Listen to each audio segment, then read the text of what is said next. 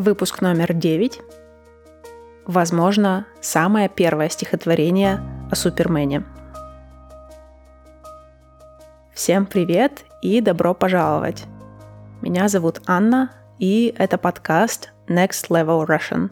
Подкаст для изучающих русский язык. Здесь нет скучных правил и грамматики языка, но есть различные истории, рассказанные на русском языке, с объяснениями некоторых необычных слов.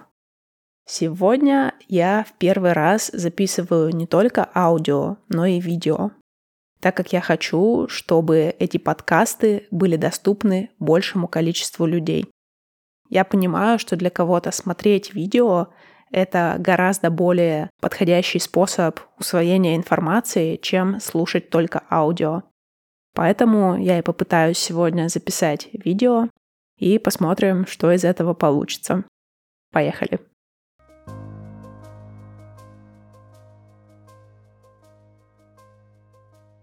Итак, тема сегодняшнего выпуска — это самое первое стихотворение о Супермене.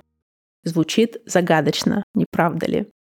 Вообще, я супергероями не очень интересуюсь. Я смотрела фильмы разве что, может, про Человека-паука. И то не все, конечно, далеко не все. Я не помню, может, я еще смотрела фильмы про других супергероев, но почти что наверняка нет. Несмотря на то, что я прожила в Америке 7 лет, а там постоянно крутят фильмы про супергероев. Кстати, устойчивое выражение «крутить фильмы». Это значит, когда кинотеатр постоянно проигрывает какой-то тип фильмов. Крутить фильмы или крутить музыку — это значит постоянно играть эти фильмы или эту музыку. Я думаю, происхождение этого слова идет с того момента, когда фильмы были на кассетах. И знаете, в кассетах есть пленка, и она крутится, когда вы проигрываете фильм или музыку с аудиокассеты. Вот, я думаю, с тех пор и пошло это выражение «крутить фильмы» или «крутить музыку». Я не знаток супергероев, но где-то месяц назад я искала материалы для этого подкаста, и мне хотелось рассказать о какой-нибудь новости. И я пошла на новостной сайт «Медуза». Это сайт, на котором я иногда читаю новости. И решила посмотреть, что новенького. Мне не хотелось бы рассказывать про политику или про ковид, потому что негатива и так хватает в нашей жизни, и мне хотелось найти что-нибудь более-менее позитивное. И тогда я увидела новость, которая была со следующим заголовком. В США нашли неизвестное стихотворение Владимира Набокова, посвященное внезапно Супермену. Вау, ничего себе, подумала я. Вообще, Набоков — это один из моих любимых писателей. Меня восхищает его стиль, то, как он обращается с русским языком. Я просто кайфую, когда читаю его произведения, потому что невероятно, как можно подбирать так слова и складывать их друг с другом, чтобы получались такие красивые, глубокомысленные предложения. Мне с моим навыком письма до Набокова как до Луны, это точно. Выражение «мне до чего-то как до Луны» — это значит, что мне до чего-то или до кого-то очень далеко. Еще меня восхищает его биография. Он родился в России, и у них в семье, по сути, было три языка, на которых они разговаривали. На английском, на русском и на французском. Он говорит, что он научился читать по-английски раньше, чем по-русски. Он получил блестящее образование и уже в 17 лет опубликовал свой первый сборник стихотворений, и потихоньку к нему начала приходить литературная известность. С приходом к власти большевиков в 1919 году он вместе с семьей эмигрирует в Германию в Берлин. И там он живет, там он творит, работает, там он встречает свою жену Веру.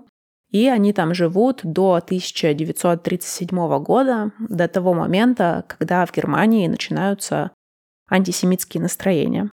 Потом они с Верой переезжают во Францию, чтобы избежать этих антисемитских настроений, но ненадолго, потому что нацистская Германия наступает на Францию, и в 1940 году Набоковы эмигрируют в США на самом последнем теплоходе, который был организован для еврейских беженцев. Жена Набокова, Вера, была из еврейской семьи, поэтому им ничего не оставалось, кроме как бежать из Европы.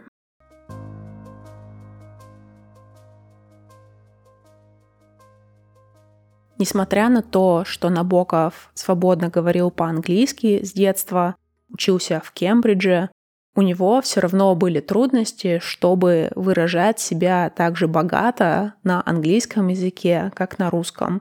Ведь на русском он, можно сказать, изобрел свой такой необычный стиль, а на английском ему также выражаться было сложнее.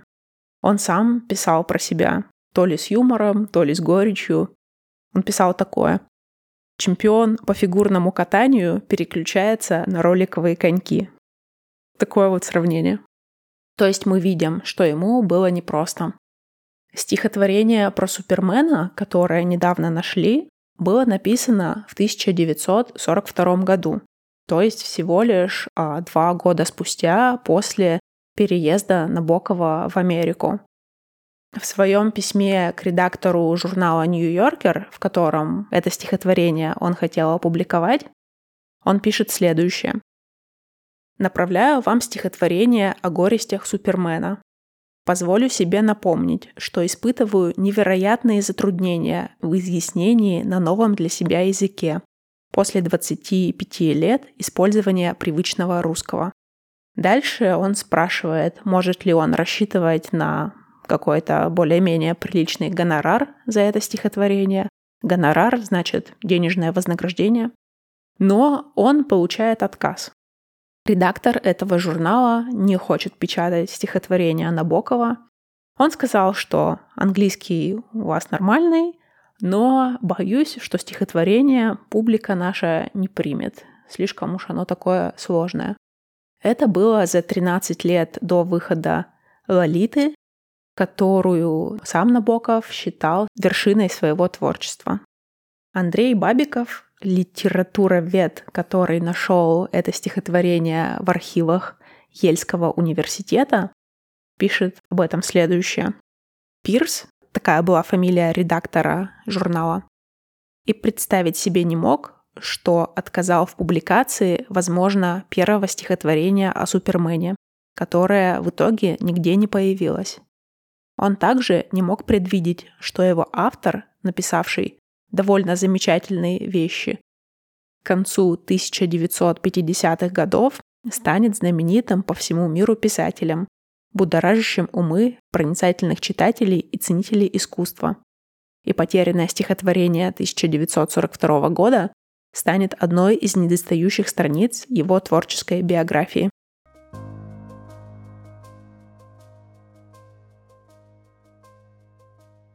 Так стихотворение и осталось неопубликованным, пока случайно не нашлось в архивах а, библиотеки Ельского университета почти что 80 лет спустя. Его нашли буквально месяц назад. Мне очень понравилось это стихотворение. Набоков писал его по-английски, и перевод на русский существует, но это любительские переводы, то есть любой желающий может попробовать перевести и выкладывает в интернет. Я зачитаю вам один перевод, который мне понравился больше других, но я потом рекомендую вам тоже посмотреть это стихотворение в оригинале, потому что, как обычно, некоторые вещи теряются при переводе.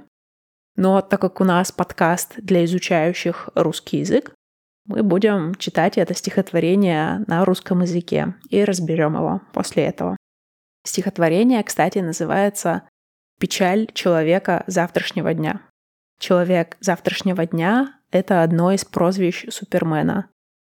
это сразу говорит нам о том, что это стихотворение про Супермена. Итак, я на нее любуюсь сквозь очки, иначе портят вид суперзрачки. И легкие, и печень видно мне, пульсируют, как осьминог на дне. Между костями, изгнан в этот мир, как тезка Кент, о ком писал Шекспир.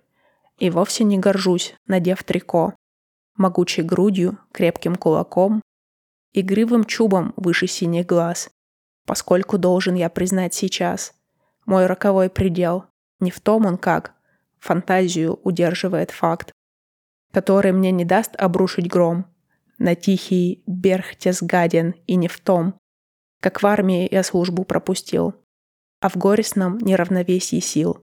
Я молод, соком жизни наделен, и как нормальный юноша влюблен. Но должен свое сердце я смирить, иначе в браке я могу убить. В порыве страсти я бы, как вулкан, разнес невесту, номер, ресторан. Еще один, поменьше, за углом. Пяток машин, и дай бог все на том. А коли она переживет ту ночь, каким родим мы сына или дочь? Какой кошмар явиться может нам, размазав акушеров по стенам? В два года он начнет крушить столы, ломать ступени, пробивать полы. В четыре будет он на дно нырять, в пять лет в горящей топке отдыхать. К восьми начнет считать он поезда игрушками, а к девяти годам Врагов моих на волю пустит он. Я с ним сражусь и буду побежден. Вот почему, летая в небесах, в плаще, трико и боевых трусах, ловя воров, я остаюсь угрюм и хмуро надеваю свой костюм. Чтоб появился вновь Верзила Кент и плащ убрал великий Супермен. Когда она у памятника мне в Центральном парке шепчет в тишине «О, Кларк, он просто чудо, я молчу, Всю жизнь таким, как все, я стать хочу. Вот такое замечательное стихотворение.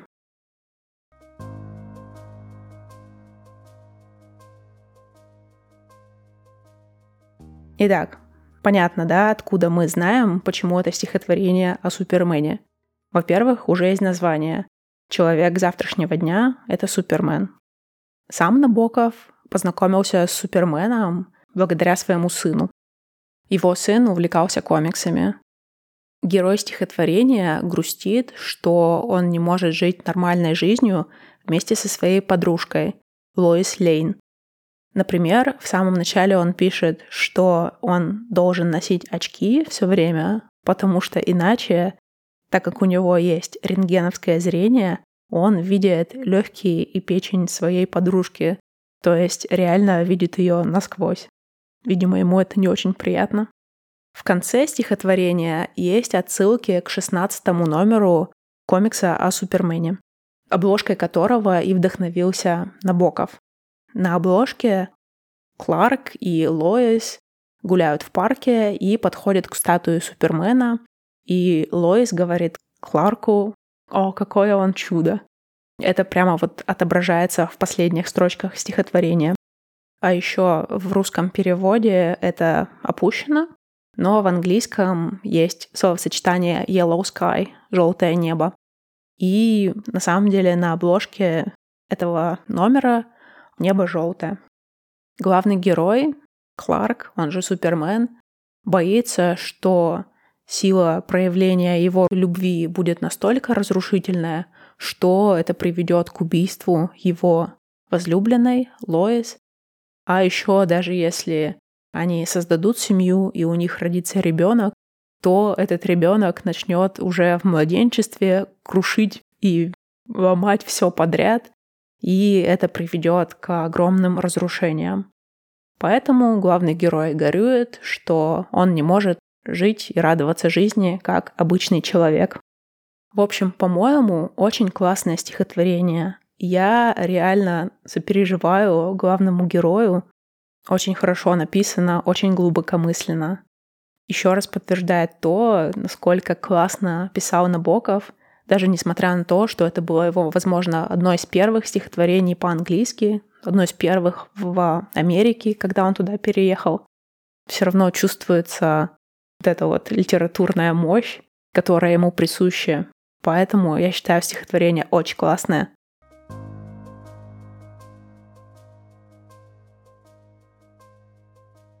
Очень хочу почитать еще что-нибудь у Набокова, возможно, на английском языке.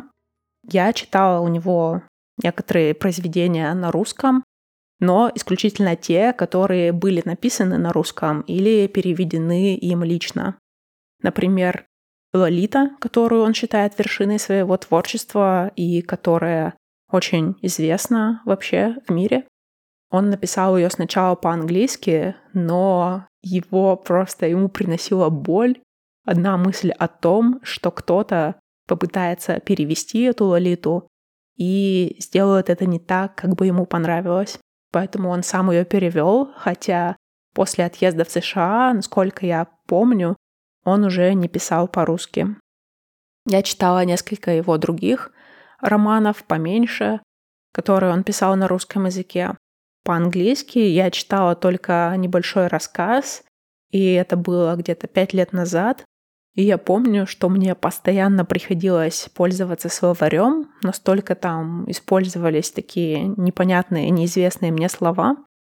Поэтому мне немного страшно читать какое-то большое произведение Набокова в оригинале на английском языке. Но, думаю, все равно надо когда-нибудь, даже если это займет много времени. Это очень классно. Мне очень нравится Набоков. На этом все на сегодня. Я надеюсь, вам было интересно. Текст этого эпизода, как всегда, вы можете найти на моем сайте nextlevelrussian.com. Хочу сказать, что этот подкаст и тексты эпизодов всегда будут доступны бесплатно. Поэтому, если вы хотите поддержать этот проект, ставьте оценки, пишите отзывы, делитесь этим подкастом со своими друзьями, чтобы о нем узнали как можно больше людей. Это очень поможет развитию проекта. Также вы можете поддержать проект материально. На моем сайте есть кнопочка «Поддержать проект». Там вы можете перевести мне небольшую денежку, которая покроет затраты на содержание этого проекта. Спасибо всем огромное, кто это делает. И спасибо всем вам сейчас, что дослушали и досмотрели этот эпизод до конца. До следующего раза. Пока.